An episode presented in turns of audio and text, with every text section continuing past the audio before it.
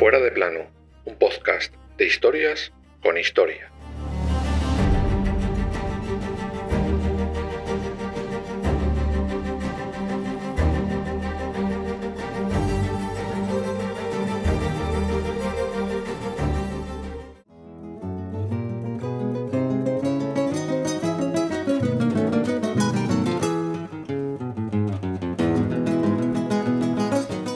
Y Cortés lloró por él, y todos nuestros capitanes y soldados, y hombres hubo entre nosotros, de los que le conocíamos y tratábamos, que fue tan llorado como si fuera nuestro padre, y no nos hemos de maravillar de ello, viendo que tan bueno era. Y decían que había diecisiete años que reinaba, y que fue el mejor rey que en México había habido, y que por su persona había vencido tres desafíos que tuvo sobre las tierras que sojuzgó. Estas lacrimógenas palabras se supone que recogen el final de uno de los más importantes líderes del imperio azteca, el 29 de junio de 1520. Pero todo comienza meses antes, en concreto el 8 de noviembre de 1519, día en el que por fin se veían las caras el supuesto conquistador Hernán Cortés y Moctezuma. Hoy te contamos la historia que siempre nos han contado y otra que no.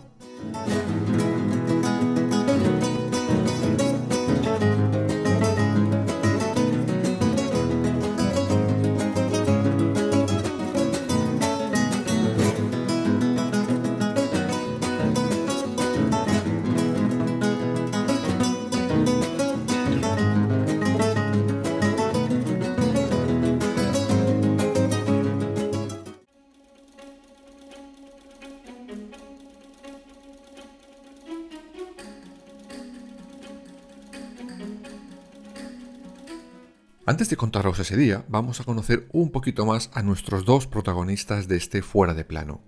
Por un lado tenemos a Hernán Cortés de Monroy y Pizarro Altamirano, nacido en Medellín, el de Extremadura, en 1485.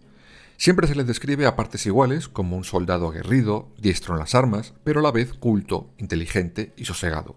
Aunque esto no quita, tal y como lo describen los historiadores, que fuera capaz de las mayores atrocidades. La parte que más nos interesa hoy son los ocho años que pasó en Cuba como secretario de Diego de Velázquez, no el pintor, sino el gobernador. Este le encomendó a Cortés una expedición que bordeara lo que hoy sería el litoral mexicano. Eso fue en 1518.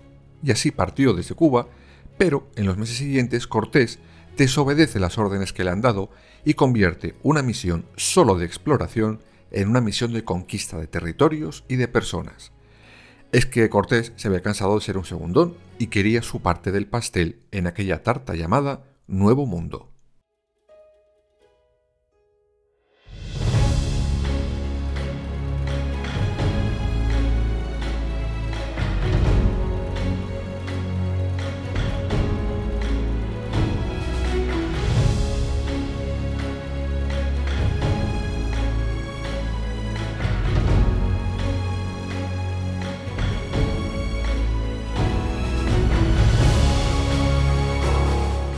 En el otro lado tenemos a Moctezuma II. Su reinado se caracteriza por dos cosas, una enorme expansión territorial de su imperio y por ser el primero en entrar en contacto con una nación europea. Moctezuma, igual que Cortés, era diestro en el arte de la guerra, pero culto a partes iguales. Su carrera también fue religiosa a la vez que bélica, por eso fue rey y sacerdote aunque de manera interna no gozó de un exceso de simpatía entre sus súbditos, ya que en el terreno económico cargó de impuestos a los suyos e intentó centralizar el poder del imperio en su propia persona. Ambas cosas, evidentemente, le granjean enemigos. Pero bueno, ya tenemos a los dos protagonistas presentados. Es hora de recordar lo que se supone que pasó aquel 8 de noviembre de 1519. Luego, ya contaremos la verdad.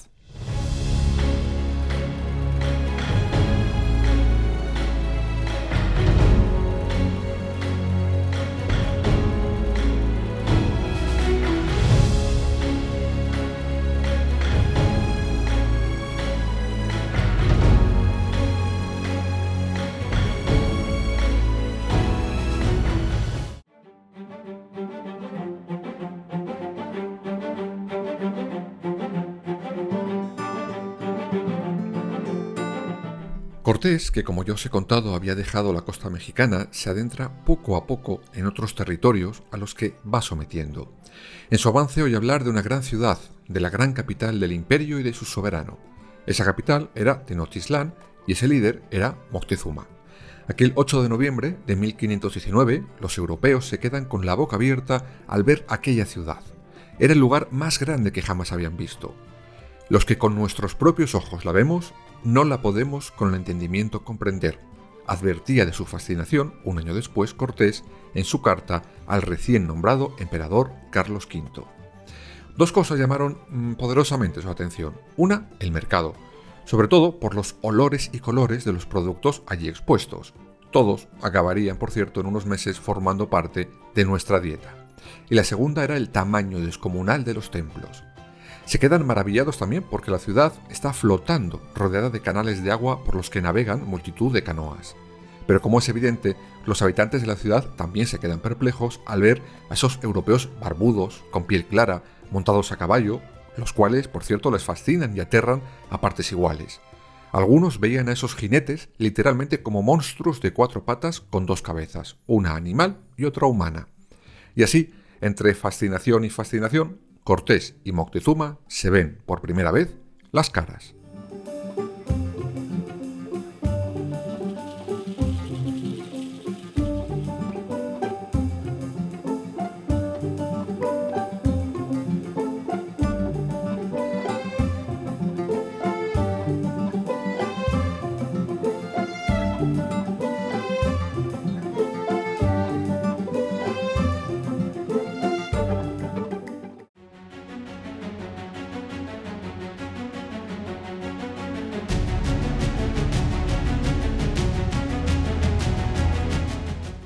Cortés, sin bajar del caballo, le hacen reverencias a mansalva. Llega en ese momento el emperador. Desciende de su litera con una capa y un tocado de plumas verdes, sandalias decoradas de oro y piedras preciosas. Moctezuma avanza sin tocar el suelo, ya que sus hombres la alfombran con mantas el recorrido hacia Cortés. El español hace lo mismo y se baja por fin del caballo. Avanza en dirección al emperador. Dicen que le intentó dar un abrazo, pero los criados de Moctezuma se lo impiden. A ver, ellos mismos no podían mirar a los ojos al emperador. Iba a venir este europeo dando abrazos.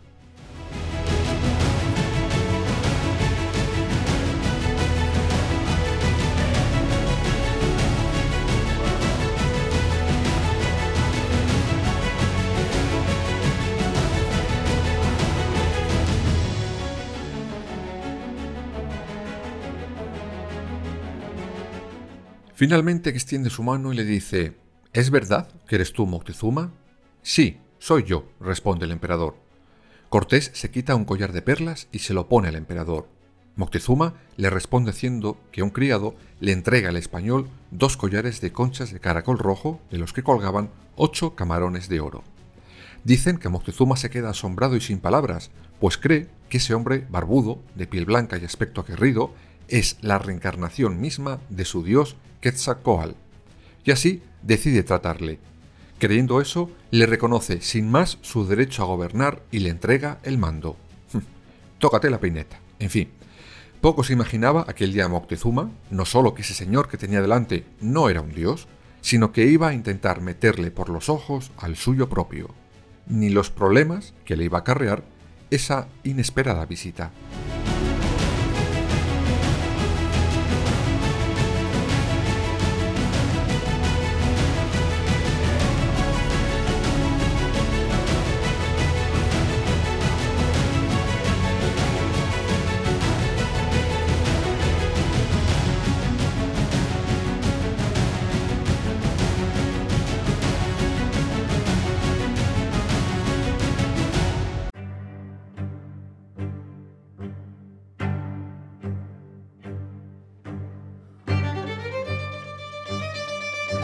Pues bien, esta es la historia que todos conocemos, la que nos han contado. Vamos ahora con algunos detalles que, digamos, contradicen un poco algunos de los puntos más importantes de la misma. El primero de todos es que no hay absolutamente ninguna evidencia que demuestre que los mexicas creyeran que aquellos hombres eran dioses, ni semidioses, ni Dios que lo fundó. No hay nada escrito sobre eso hasta décadas después de aquella invasión, y claro está, solo aparecen en fuentes españolas y europeas. En ningún escrito mexica aparece alusión alguna a esa creencia de Moctezuma. Según algunos historiadores, esta idea está basada en una visión con cierto sesgo racista de los aztecas. Es decir, los aztecas son tan simples y bárbaros y los españoles tan avanzados que los aztecas solo pueden haberles visto como seres divinos.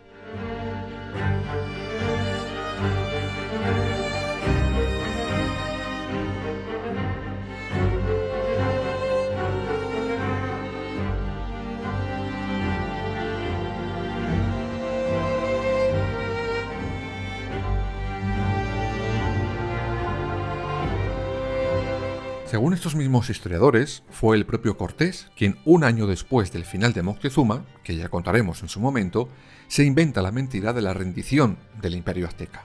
Esa mentira, dicen, es la justificación de la invasión española y la reclamación de su conquista como una supuesta pacificación de tierras que ya eran suyas. Como es de esperar, la figura que nos ha llegado de Moctezuma también ha sido convenientemente modificada al antojo conquistador. Ya se sabe que cuando la historia la escriben solo los vencedores, bueno, deberíamos de ponerla en cuarentena. A nuestros días ha llegado la imagen de un ser casi bipolar, antojadizo, pusilánime a veces, pero no, no fue así. Esta visión llega desde el siglo XVII, pero la imagen de Moctezuma se asemeja más a un emperador romano que a la de un pobre desquiciado y supersticioso. Y no solo lo dicen las crónicas, sino conocer cómo se llegaba a ser emperador de aquel imperio. Había que pasar muchísimas pruebas, Debía de ser un buen líder, un buen guerrero, tener el apoyo del ejército y de los nobles. Además, debía de celebrarse una guerra de coronación en la cual tenía que hacer multitud de prisioneros. Aún así, si el pueblo pensaba que la elección era incorrecta, el veneno, como pasaba en Roma, corría como la pólvora para librarse del emperador. Y este no fue el caso de Moctezuma. Pasó las pruebas y con nota. Así que esa imagen de pobre desvalido, supersticioso y casi bipolar la deberíamos de borrar para siempre.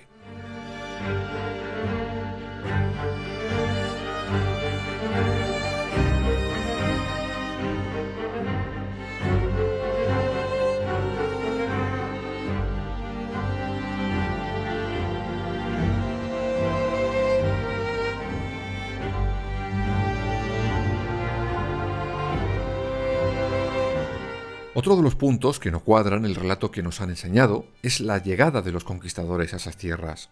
Como ya os he contado, siempre se nos ha dicho que casi casi fue un paseo de niños, pero no fue realmente tan sencillo.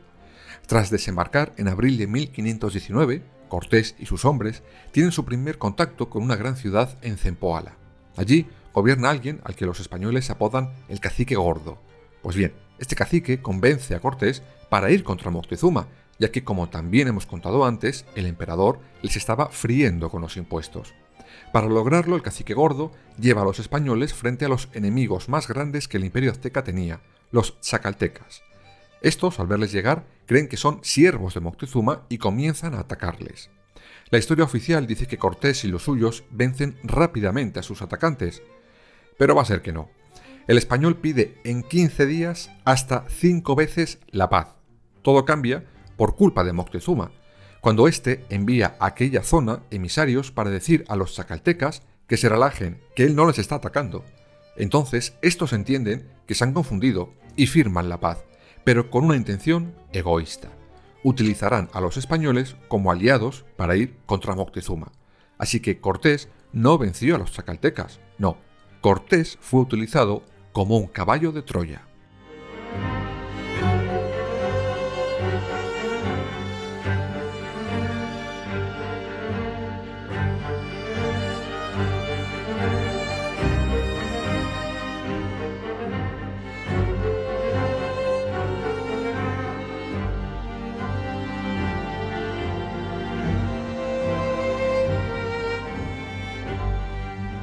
Lo que ocurrió realmente en aquellos años durante la supuesta conquista de México por parte de Cortés es que se vio envuelto en una lucha geopolítica entre las diferentes facciones y territorios que allí vivían, y fue utilizado por muchos para que aquella situación territorial y feudal cambiara de la forma que fuera en beneficio propio.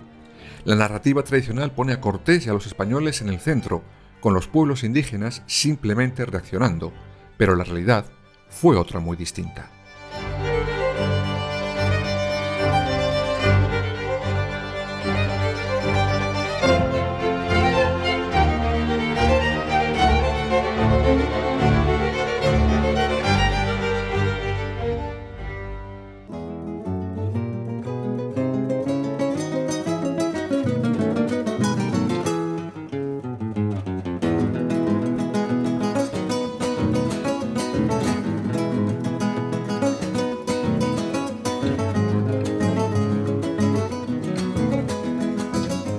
Ya veremos cuando toque traer el final de Moctezuma fuera de plano lo que allí ocurrió, lo que se sabe y lo que se supone de aquellos meses y del final del más famoso emperador azteca.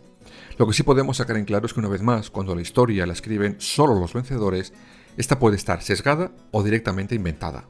Aunque me parece curioso que nos fuéramos de aquella ciudad deslumbrante sintiéndonos triunfadores, cuando Hernán Cortés tuvo que salir de la corte de Moctezuma de noche, perdiendo además la mitad de sus hombres por el camino y del oro que había robado durante esos meses. Hm, vaya triunfo, ¿no?